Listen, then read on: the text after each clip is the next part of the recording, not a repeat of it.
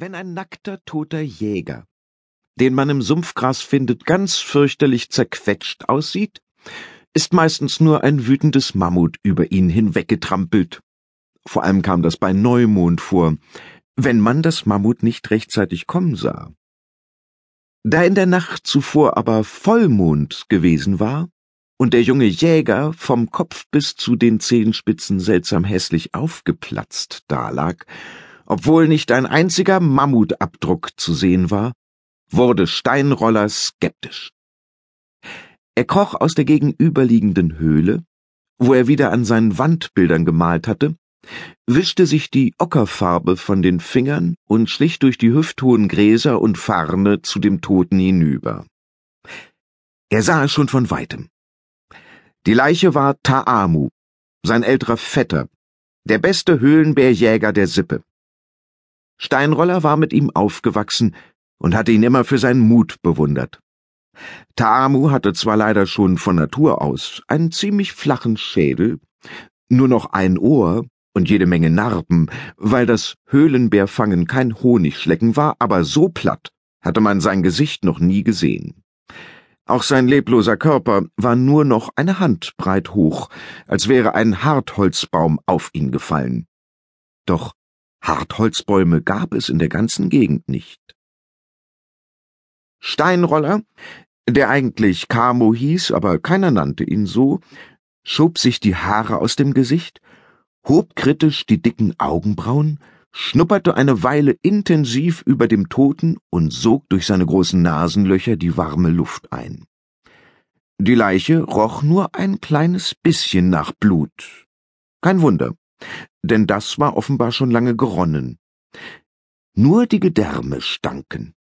Und auch sonst war einiges auffallend. Der Umhang aus Wolfsfell, den sein Vetter immer trug, war nirgendwo zu sehen.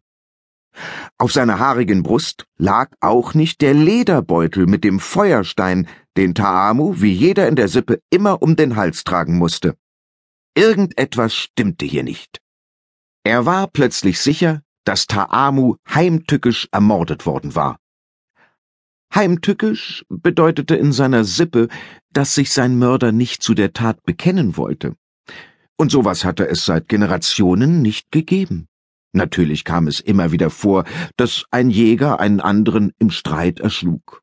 Normalerweise nahm man einen großen Stein in die Hand und brachte die Auseinandersetzung ordentlich zu Ende. Waffen waren dabei tabu, denn der Speer oder das Steinmesser sollten nur mit den Tieren des Waldes in Berührung kommen. Ein eingeschlagener Schädel dagegen war immer eine saubere Sache. Höflicherweise fütterte der Überlebende dann noch einen Winter lang die Frau und die Kinder des Getöteten durch, aber auch nicht viel länger, denn die Frau konnte sich ja leicht wieder einen anderen Jäger zur Paarung suchen. Nachdenklich kehrte Steinroller ins Lager zurück. Traurigkeit stieg in ihm hoch. Gleichzeitig beschwor der große Schmerz, Taamu verloren zu haben, etwas Kämpferisches in ihm herauf. Seine haarige Verwandtschaft saß am Feuer und lutschte von den Frauen zubereitete Biberknochen aus. Stumm und eilig ging er durch den Matsch an ihnen vorbei, erleichtert darüber, dass sie ihn nicht weiter beachteten. Wegen seiner Höhlenmalerei hielten sie ihn ohnehin nicht für normal, und er genoss in gewisser Weise Narrenfreiheit. Wirklichen Respekt hatte er sich nur einmal erworben, als er der Beste im Steinrollen gewesen war, mit einer strategischen Bestleistung, die bisher keiner der Kraftprotze da draußen übertroffen hatte. Nur Weichhaar schaute vom Feuer lächelnd zu ihm herüber. Sie war gerade dabei, einige der Biberknochen mit einem Stein zu zertrümmern, um spitze Nadeln daraus zu gewinnen. Sie hatte die Methode selbst erfunden. Steinroller bewunderte sie dafür. Sie war anders als die anderen, und das gefiel ihm. Er lächelte zurück. Der Alte saß wegen seines Rheumas mit dem Rücken an einem großen wärmenden Stein, den man vorher für ihn im Feuer erhitzt hatte. Als Ältester und Anführer der Sippe konnte er sich solche Extrawünsche leisten.